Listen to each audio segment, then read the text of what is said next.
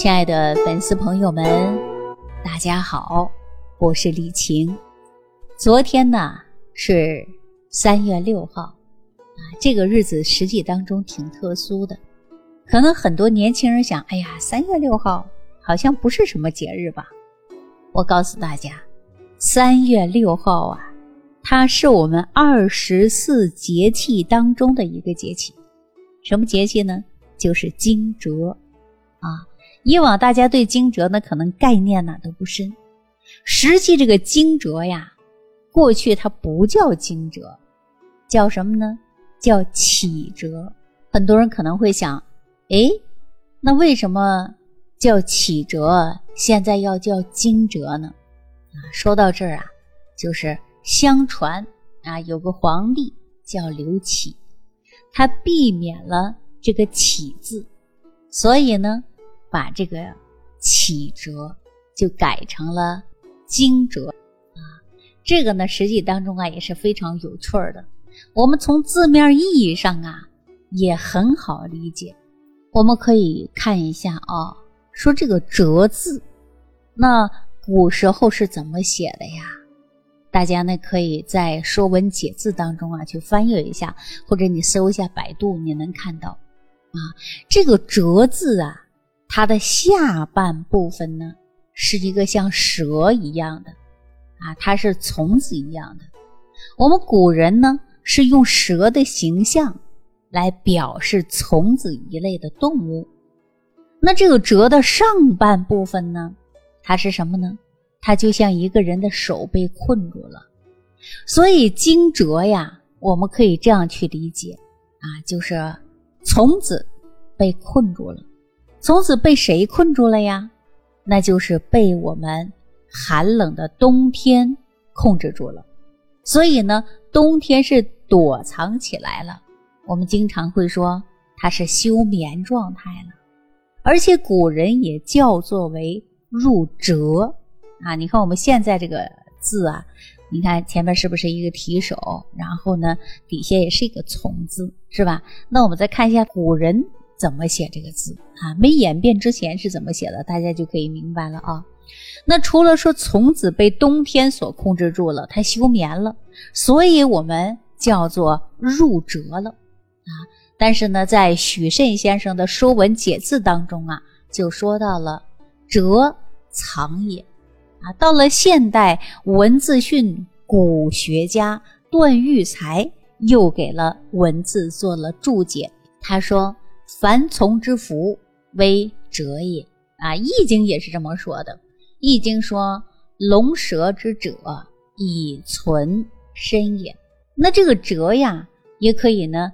通俗的理解就是我们祖先呐，很早呢就通过这个哲来理解我们的人生啊，理解了我们应该学会要有自己的修为。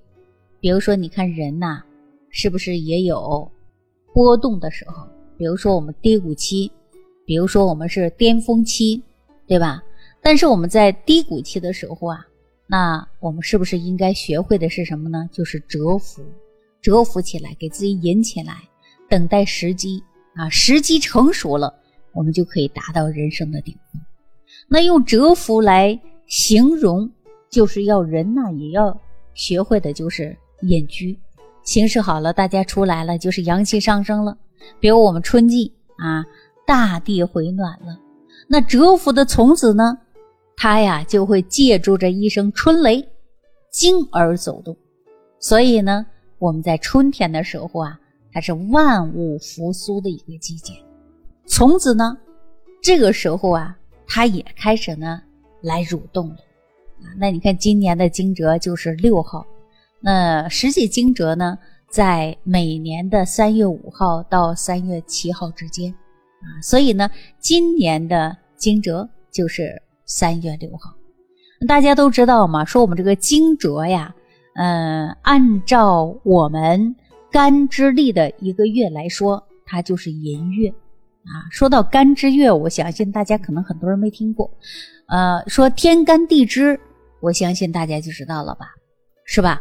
那么，呃，干支的一个月，它是什么呢？它是寅月。那我们属相也就是从立春之后，大家才属相啊，它才是一个真正的一个节点。那二月呢，正好是卯月，卯月呢也是节气，就是惊蛰这个月。那卯月就是二月。那我们说，呃，二月的时候啊，万物茂地也，也就是说二月天的时候啊，你看大地的小草啊，啊花花草草啊，这个万物啊，它都开始啊冒地而出了。那惊蛰之门也就可以呀，真正打开了。那大地呀。它可以呢，万物复苏了。过去呢，我们大家都知道，说中国呀，它是一个农耕社会。那我们国家呢，农耕社会当然呢，把这个惊蛰这个节气啊，看的是非常重要的。我们经常会说到的，农耕开始了，那自古呢，都知道这个惊蛰呀，开始忙种地了。呃，老人是这样说的啊，说这个过了惊蛰，锄头不能歇，就是大家得上地去干活了。啊，那我们说惊蛰这个节气啊，其实它还有三候啊。大家知道什么三候吗？就是五天为一候嘛。那我们说第一个五天呢，说桃始华；二后呢为仓庚明；三后为樱化鸠。啊，这个每一后啊，它都藏着我们古人的智慧。比如说，惊蛰一过的第一后就是桃花开了。你看我们现在是不是陆陆续续的桃花开放了？哎，大家想一想，是真是这样子的，是不是古人很有智慧呀？啊，这是第一个五天。那么桃花开放之后，那么我们到了第二候了啊，到了第二候是什么呢？就是啊，仓庚明。惊蛰呢，在这个时候啊，你看我们会发现树上的鸟啊开始叫了啊，你看我们。早上啊，叽叽喳喳的鸟在枝头上不停的叫，万物啊，它也是一个复苏的时候。那这个小动物呢，你看它也开始谈恋爱了啊。因此呢，我们说这个世界上最熟知的有两个诗词啊，叫其中会写的“两个黄鹂鸣翠柳，一行白鹭上青天”。那我们说在惊蛰的时候啊，动物们呢，它都会用声音来渲染着春天的浪漫。那大自然呢也会变得生动起来了，所以说呢，我们受着大自然的影响，那春天的男孩女孩是不是也应该谈恋爱了呀？啊，那我们现在说春天了，人的心情都不一样了，确实是这样子的啊。那我们再说一下，说这个第三个五天啊，我们说三后樱化鸠啊，大家说什么叫樱化鸠啊？因为这个鹰啊，它繁衍后代呢，跟其他别的动物不一样啊，它是跑得很远，藏起来了。可是呢，到了这个季节呢，鸠就出来了，它开始用叫声啊，然后呢来吸引他的同伴，然后在春天呢开始谈恋爱。所以呢，我们古人认为啊，这个鹰可能就变成鸠了哈，所以说就有鹰化鸠的这个说法。那惊蛰这个节气啊，实际对我们的万物呢。它都会有影响，它都会有意义的。比如我们经常会说“一年之计在于春”，啊，“一天之计在于晨”。那春天呢，它是一个万物生发的一个时间，而且呢，也是万物发情的一个时期。那我们呢，做任何事情的时候啊，一定要学会的就是在适当的时机，然后让我们的阳气上升。啊，那如果时机不到的时候，一定要学会的就是蛰伏。大家明白这个道理了吧？你看，我们很多人说时机不到不能瞎动，是吧？那你看，我们前几年受着戴口罩的影响，很多人说：“哎呀，这几年没赚到钱，我赶紧的干啥呢？创业、租门店、干活儿啊！”可是大家亏了不少吧？所以说，我们一定要学会的是蛰伏。啊，你看，不用戴口罩了，人也出来了。你是做旅游行业呀、餐饮行业呀，各个行业慢慢经济复苏了，这是不是跟我们的惊蛰呀有雷同之处呢？那我们说也要像虫子一样啊，太冷了我们就蛰伏起来，阳气上升了我们也就动起来了。所以说呢，我们静等时机。那么遇事啊，还千万不能急。那春天呢，最容易伤的就是我们的肝脏了。